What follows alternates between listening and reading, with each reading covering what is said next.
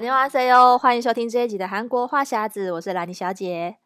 我是索尼克。好，这一集呢，我们要跟大家聊聊，就是最近又有一出非常夯的韩剧，就是这个也是 Netflix 最近新上的《地狱公使》。不知道听众朋友已经看过了没？但是我跟索尼克已经看过，所以我们今天会 微微的 微微的爆点雷啦。那大家如果有听的话，就加入我们的讨论，因为其实这一出在在韩国还办了蛮多的行销活动嘛，对不对？索尼克还有看到。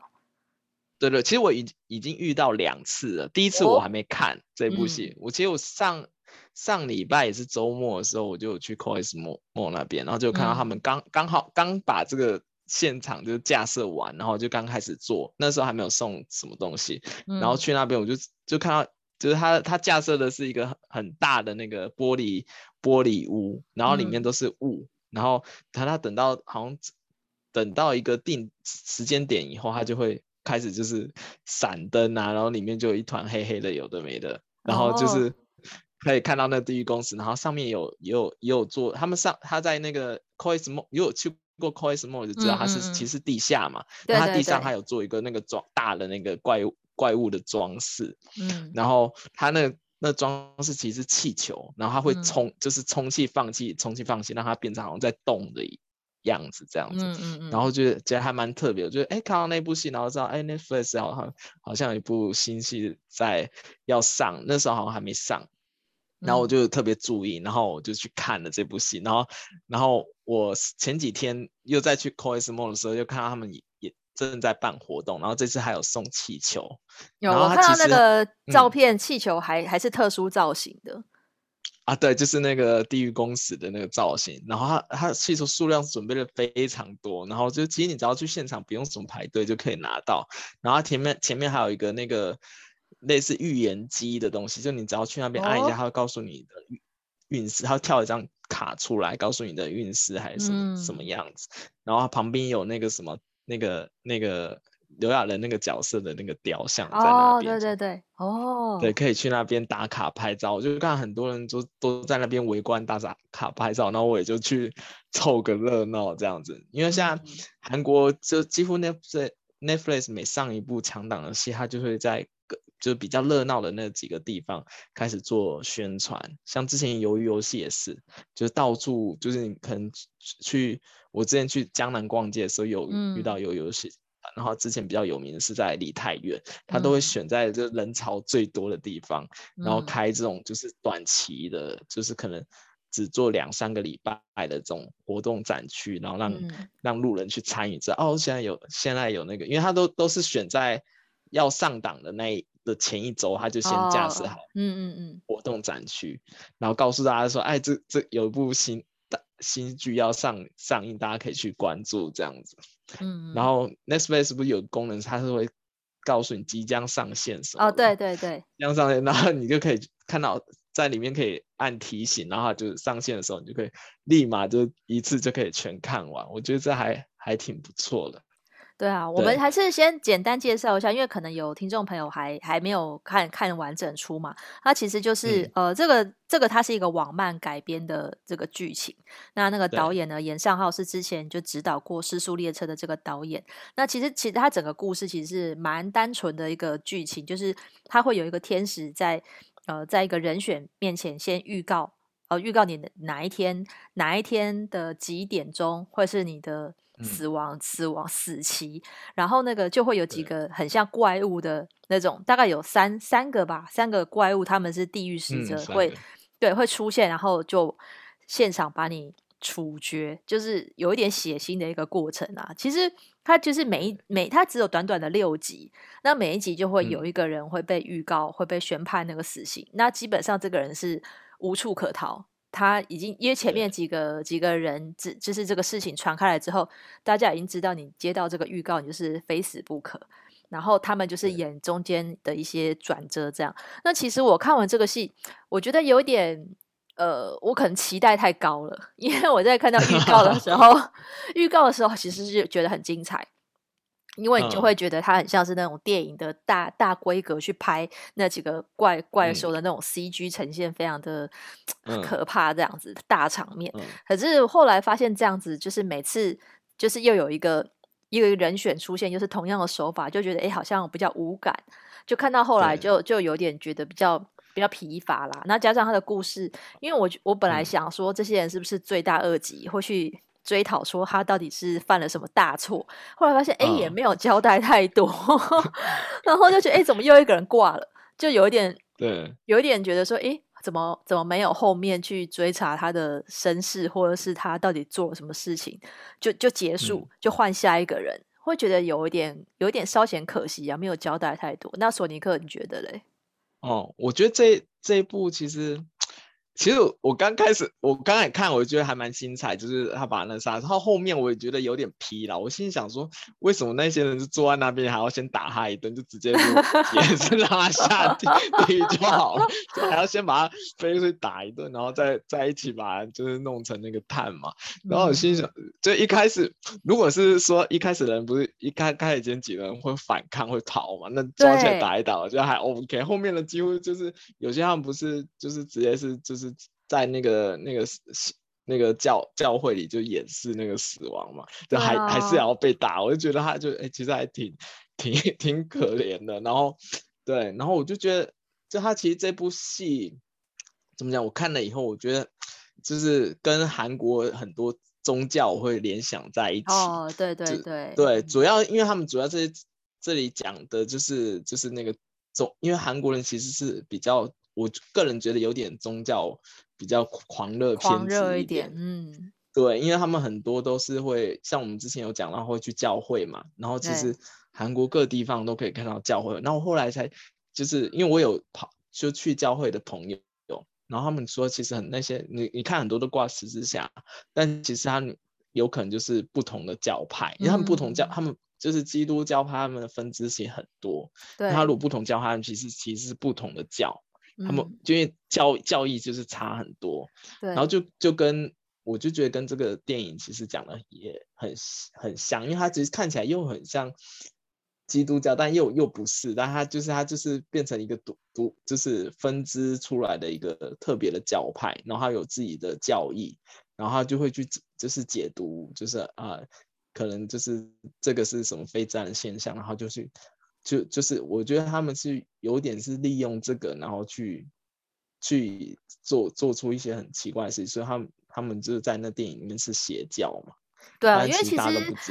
我觉得这个跟韩国的现况是蛮接近，嗯、因为的确有很多新闻，就是有一阵子都会就会在说又有哪一个教就是邪教又出来又想做一些什么样的事情，那可能像。去年刚开始那个新冠疫情爆发的时候就，就就会就就牵扯出来说啊，原来是这个新天地教会好像跟这个有一些关联。但我们知道，就是其实宗教我。嗯我们没有特别说是哪个宗教是好或不好啦，因为其实广义来讲，嗯、好像韩国现在广义也是称他们为新兴宗教，因为邪教是比较负呃有贬义负面的意思，那所以他们统称就是一个新兴的教派。嗯、但是呢，每个教派他们可能自己的教义就不一样，因为像里面这一出戏，刘亚仁他饰演的这个议长，他他创办的这个教，他他里面他就他有强调说，他们的宗旨就是希望打造一个呃没有犯罪的世界。然后，所以他们他们觉得他们他们做的事情是对的，而且他们里面就是有有强调是说，因为呃人类的法律没有办法规范这些犯错的人，所以必须透过神的旨意去处理这些人。就是你乍听之下会觉得说，哦，这个不是一个很很很好的、很正面的教派，可是它里面的一些手法却让你觉得。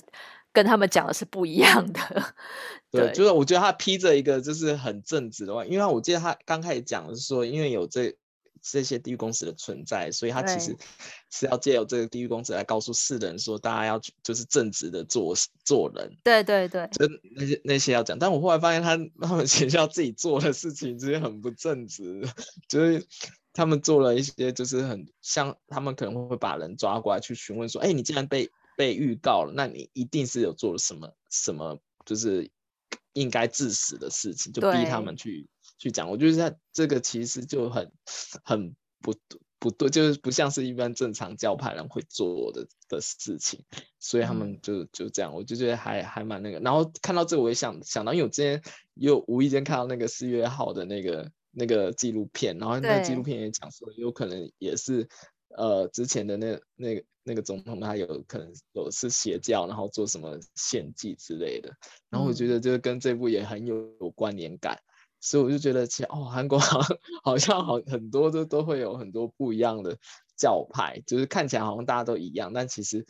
它的里面只是有很多是不一样的地方，像之前很红的那个朴宝剑，他在 IG 上投那个参参参加宗教活动，哦，那也有人会讲说他那个是邪教，就是韩国的邪教定义好像是你不是好像偏离那正统的教教义以后，就有些人就直接把它归类在邪教，但我觉得其实邪教不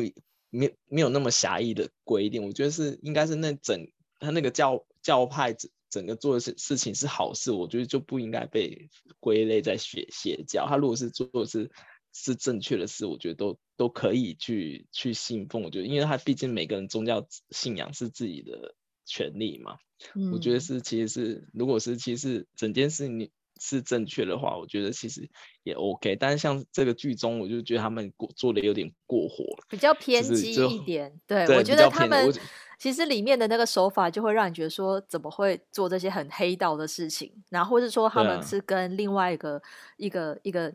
团体结结盟，可是那个团体做的事情就是、嗯、就是一些比较非法的暴力行为，你就会觉得哈，为什么会是跟这个教教会牵扯在一起？可是他们却宣称自己就是做的是对的事情。然后后来正义的名义，对，然后对，我觉得这个这个后来就会让你觉得有点觉得说，哎，怎么好像好像不对？就是你你你虽然是觉得它只是戏剧，可是你也感觉到说，这个好像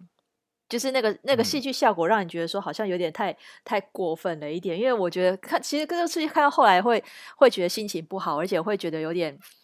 就是觉得说也太黑暗了吧，就是怎么会连，因为 就是整个后来那个教会的势力已经太庞大到好像已经是等于说是好像还跟跟政府跟跟警察联手去抓那些呃违反他们的的宣告的那些人，嗯，我就觉得这有点太夸张，还动用国家机器，对，所以我就觉得其实这都是有点可怕，就是我觉得有点很放大，就是这些比较过激的现象。对，但是我觉得就是单纯这出戏来讲的话，嗯，我觉得我觉得短短的还还 OK，因为我大概也是花了三四个小时，有点快转把它看完。嗯，就是我觉得它你呃它的篇幅来讲，我觉得这样短短的看，因为它有些剧剧情没有交代很多啦，可是我觉得。刘亚仁前面就是出来的戏份也不算太多，但是他他前面几集讲的话，我觉得还蛮值得深思的。就等一下我们也会跟大家讨论一下，因为其实这出戏虽然短，然后它还是有些寓意存在。嗯，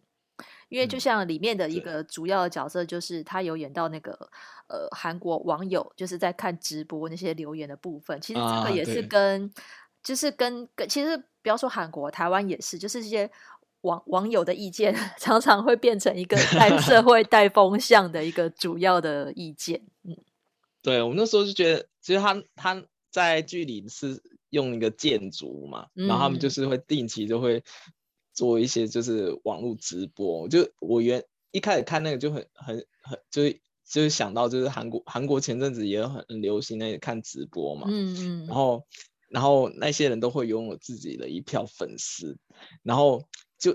而且我是后后来发现，其实最近这几年，尤其是最近这几年，就是韩国越来越多什么请愿啊，嗯，要不然就是抗议啊，就是像之前我们有聊到的那个、那个、那个《海岸村恰恰恰》的那个主角也是嘛，嗯、就他也不是也是因为事情，然后然后被被那个下车或怎么样，然后后来还有一些。就是网友会出来说啊，那你应该怎么做？你应该怎么做？这样就是让他赶快回去啊，或者是怎么怎么的。然后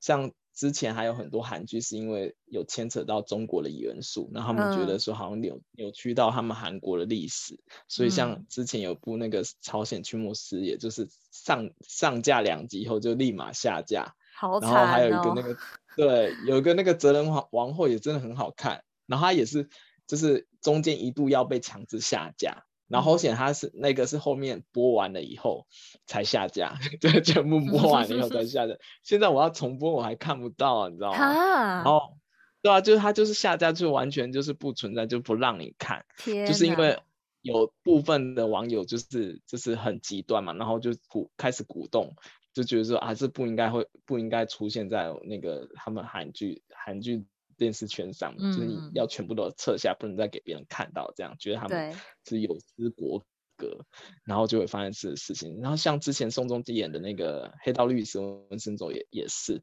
就因为置入那个中国吃害国 广告，然后就被酸卖国。我一心想说。人人家就中国来打个广告来也是付个钱，然后这样也要被讲卖国，然后要要求那个下架，然后我就觉得就是，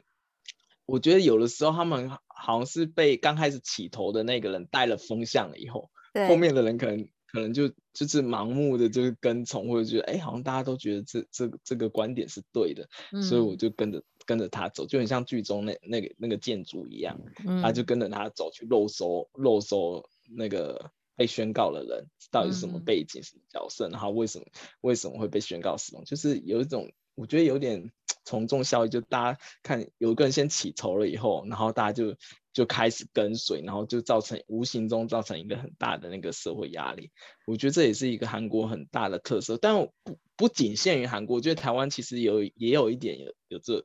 这个这个现象，我觉得好像也是有，嗯、应该说人都会就是很容易就是受到鼓动。我觉得，我觉得现在因为网络的传播速度实在太快了，然后你只要有网友突然，比如说，就是他拍到一段什么影片，然后他一放上网络就立刻传开来，嗯、那不不论那个影片是真的假的，就会已经立刻很，但可能大部分人一看就以就把它当真。那你事后的我再说啊，其实这是假的，可是已经大部分人都以为它是真的了，所以有时候错的事情会会被宣传以为是对的。就像那个金宣虎的事件，也是、嗯、一开始他前女友在 IG 爆料的时候，其实也只是一个路人，就大家不知道他是谁，嗯、可是就大部分人都相信说哈，原来他是这样子的人什么的，然后整个网络风向过来之后。后面才开始就是在那边就是推来推去，就是一下一下又被反转，一下又什么，可这件事情真的就是吵很久，嗯、然后然后那个风向就是不断的被带来带去，有时候你会觉得很可怕，因为有时候这些事情是因为可能如果因为如果没有新闻媒体去查证，就光是网络的言论这样子，其实就已经可以毁掉一个人的名声，就是而且如果他如果心理不够坚强的话，有可能他们看这个。这个也受不了，因为其实很大部分都是路过，然后就落井下石一下，就跟着大家一起丢石头。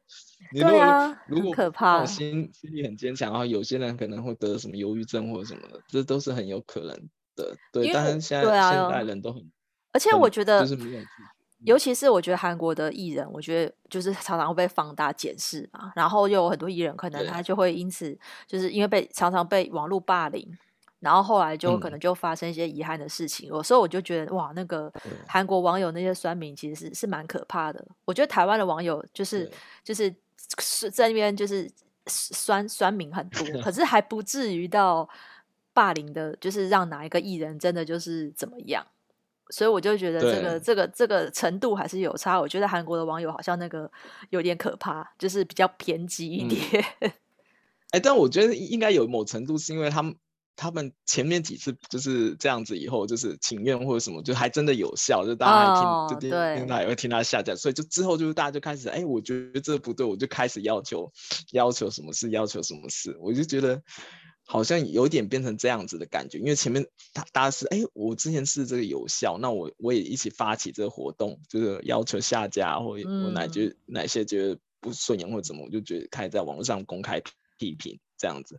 然后就造。造成后面的很多很多，而且而且比如说比如说像有些有些媒体可能还会因因此被，比如说可能会被逼，就是我觉得这些电视台可能也也被迫这些压力，所以才下架这些 影集。要不然，哎、欸，你你其实可以不要理他们，可是你还是会听从这些网友的意见。啊、你不觉得就是有点，啊、就是哇，网友力量这么大哎、欸？竟然可以让他拍好的，我觉得很压抑，对啊，都全拍，就就像之前那那部被强制下架了，我就心想，那电视台就新闻有报说，那电视台损失很大，因为他们一定的，他们演员那那些是全集都拍完哦，他们是全部都拍完了，然后才播两集就被下架，他那些制作成本根本完全无法回收，对啊，对啊，然后我就觉得很夸张，嗯、但是。哎，我也觉得有点无奈。对，其实我觉得就是某些人他想的太多了，我真的觉得，因为剧毕竟也只是剧，然后你就说说他怎么样卖过，怎么就又觉得有点太夸张。嗯，然后但但是韩国的韩国的现实上就是有这么一堆人，然后我就觉得这造成他们还会觉得说，真的在韩国生活我真的很很辛苦。那对啊，所以那我那我觉得 Netflix 还算是比较。就是如果你是在他那边上一次一次上上完这么多集，那就不用怕有网友在那边讲，因为你已经上完了。而且他，而且他这个平台又比较独立一点，就比较不是他们传统哪个电视台，就比较不会承受那个压力。所以我就觉得好像在这边上架。应该还没有哪出戏是有被抗议或者是什么下架的，因为其实他们拍的议题都蛮敏感的，所以我觉得其实应该应该也会承受到一些压力，而且我觉得这些演员去演的时候，其实应该也有一些压力吧，因为比如说演这个宗教的事情，其实就是很很很极端，就是支持跟不支持的人应该会很极端，就是对这出戏的观感啦，对啊，但是我觉得有因为这个题材真的是蛮敏感的，就是。就是比较会会调动到那个社会的，嗯，但是目前看起来，我觉得好像评价是还好，还没有还没有人去去说，好像可能是太污名化这个教派，还是怎么样？对，嗯。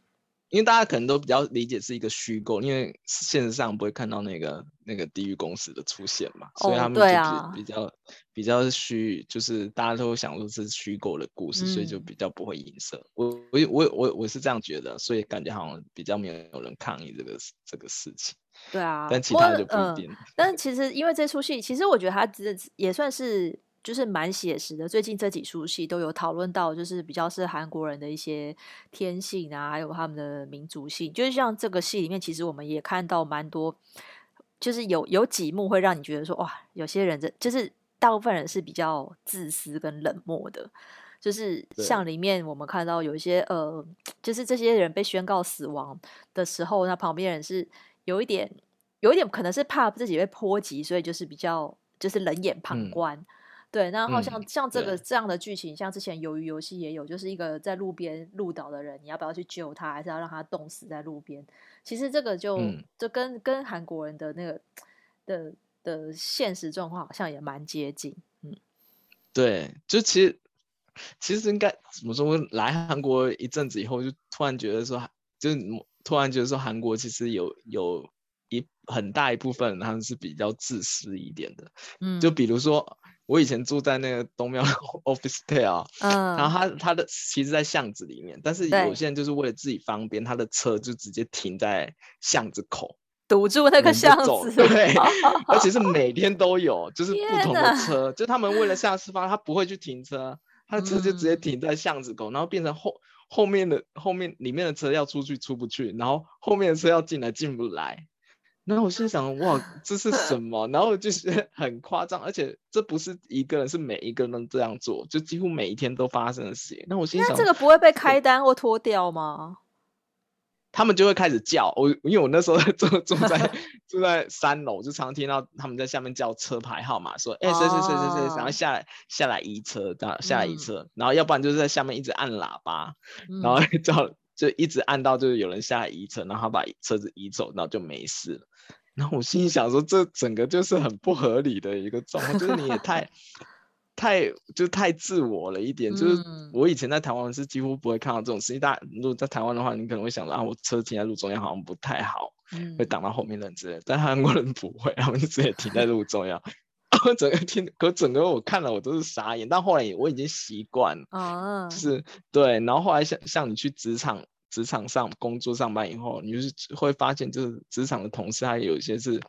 就是会会区分，就自己跟自己的利益是不是有相关的，嗯，就是会比较明显一点。然后我就觉得，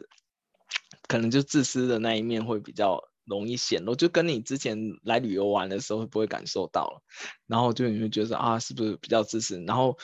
就像剧里面那那时候讲的，就有有一个人，他其实建筑嘛。然后他之前也是一样在，在、嗯、在一起公审别人，然后等到他哪一天自己被掩饰的时候，他就觉得，哎，其实他自他自己之前也没有做什么事情，然后为什么他现在被掩饰这样子？然后等到自己变成被要要被被掩饰的主角要死的人的时候，他就觉得才突然有点觉得好像不对，就是他们就是韩国人就很多很多人都会觉得说啊，是别人怎么样，就反正不关心自己都无所谓，就是他们会有一个这种。这种想法，我们之之前在吃饭的时候有了，也有在聊这件事情，可能比较自扫门前雪吧，就，就是觉得说不关我的事情就就不会插手，比较冷漠一点。对对啊，那台湾的话，我觉得还有时候还是会会有一些比较热心的人，就是如果你看到路上有发生车祸或什么，就会有人会去通报那个打一一九，然后或是去帮忙救人。嗯、这个这个新闻上还蛮常看到，比较不会有这种。我觉得那个戏里有点夸张，就大家都已经看到有有一个、啊、有一个有一个人有危险，然后全部人就旁观或是录影，哇，这个其实真的就是很、哦、会很就是会会让你觉得说，可是我觉得可能也有人会是害怕，就是大部分人是趋吉避凶，就是你看到、嗯、你看到有个人他可能有出事的时候，但是你又担心会不会自己也也被害，会被会被拖下水，所以你干脆就干脆就不要插手。我觉得这也是人性啦，嗯、因为就像对，可是有时候就像这种事情发生的时候，有时候如果有一个人比较英勇一点站出来，可能就可以救救救大家。因为像前前阵子在日本就有发生一起那个无差别事件，就是有一个人在趁着万圣节的时候变装成小丑，嗯、然后在地铁上面就是、嗯、呃用刀攻击乘客，然后还要在上面起那个点火，所以那个时候我看到。那个影片很惊悚，就看到那个车厢里面，因为那车厢就好几节，可是就是中间没有停站嘛，所以车车是一直在开，嗯、然后那些人就是用逃命的啊，就是就是一直逃到后面的车厢，然后后来是车停在就是呃，还不是在那个呃要门要开的那个正正规的那个道路，所以后来是有一个好像有里面有个乘客就是很英勇的救了大家，因为他就打开那个车窗。嗯然后教大家怎么样逃出去，所以等下看到那个影片就说：“嗯、哦，还好，好险有这个人，他救了大家这样子。”然后就是想说，如果要是没有没有这个人的话，是不是大家里面就就是困在里面或者是什么？所以有时候你看到这种事情，嗯、因为因为很多人会觉得日韩相较是比较冷漠一点的民族。啊，对，就是你好像，因为像我们以前看新闻会说日本人是比较冷静，遇到地震或是什么天灾也是比较冷静。嗯、那台湾人的话，有时候是比较、嗯、就是比较紧张，或是会，但是我觉得这就是一体两面，嗯、就是你冷静可能就是就是也是比较冷漠。那台湾人大大部分人，我觉得还是。还是有比较鸡婆跟热心的人，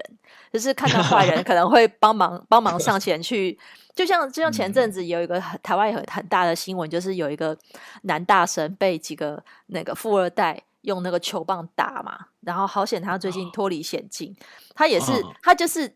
车上有一点就是路上有点擦撞，然后就被他们拦车嘛，拦下来，然后就拖出来用球棒把他打到昏迷啊，然后那时候是。他他同行还有其他的朋友，然后被那几个富二代警告说不准报警。后来是路人报警的，嗯、所以才、啊、才路人看到报警。同行的人没报警哦。同行人不敢报警，是路人报警的，然后后来才把把他救回来，好险是有救回一命。所以这种时候就是很需要这种比较鸡婆的路人，热心一点。对，对就是要要去打电话给一一九，你不敢救没关系，可是你你自就是还会打电话报警，就是至少、嗯。找别人来救他，对啊，我觉得这样子，嗯、这个社会才是一个比较比较正常的社会。嗯、我觉得，我我这刚好突然，我突最近突然想到，就是我之前之前就是搭地铁的时候也是，就是韩国所有地铁很多很常会遇到那个发疯的人嘛，嗯、然后以前喝醉酒的比较多吧，喝醉酒，还有就是莫名其妙乱叫，然后要不然就是怎么怎么的，嗯、然后或是就是可能人家也不认识他，他就抓了他，然后惹。对骂的这种，就是，所以、uh, 我觉得他有点有点病。然后我记得几年前我来的时候，嗯、如果遇到这情况，通常都会有旁边人制止。嗯、但我最近发现，就是大家不知道是习惯还是怎么样，就发现那个人有问题了以后，反而没有人去帮他，就是大家就自动散离这个 对那一节车厢。已经已经看久了，看多了。对，然后就大家就自己闪开，然后没有人去帮他，你知道吗？然后，然后我就觉得，哎，就是感觉是好像有点就是有点冷漠。我想说，会不会是因为在首尔才这样？因为哦，我之前去、oh. 去釜山那些，就是你还是可以感觉到那种，就是就不同城市的话，他们其实会有就是每个地域的人，他们其实不不太一样。像我觉得觉得釜山人也会比较相对首尔人会比较热情。有啊，通常南部的人都是比 较热情一点，北部人都都市比较冷漠。对，然后我就心想，也，而且我很很大。观观点就是我之之前韩国旅游来来首尔的时候，嗯、很早很早以前，就人家还觉得是外国人很很新鲜，然后什么事都会想要，就你如果问路，他们都会想帮你。对。然后现在你外国人在首尔，人家都都觉得很普通了，然后就不会。已经不会那种，哎，你如果问什么地方，我我以前真的是在在韩国，就你都拿个那个地图问说，哎，我这地方怎么去的？是真的会有人带我走到那个地方。Oh. 然后现在你可能问人家，人家肯告诉你，我觉得已经算不错了，就是人家可以跟你指路，就算不错了。我是我是这种感觉到，就是就是就是热，就是已经没有像以前那么热情了。我觉得，对。嗯对啊，所以我觉得，对啊，就是这个有时候是很难很难改变啦。如果说整个社会的氛围都是这样的话，就是，但是我、嗯、我觉得这样当然是比较，就是如果这个社会大家都这么冷漠的话，其实就会。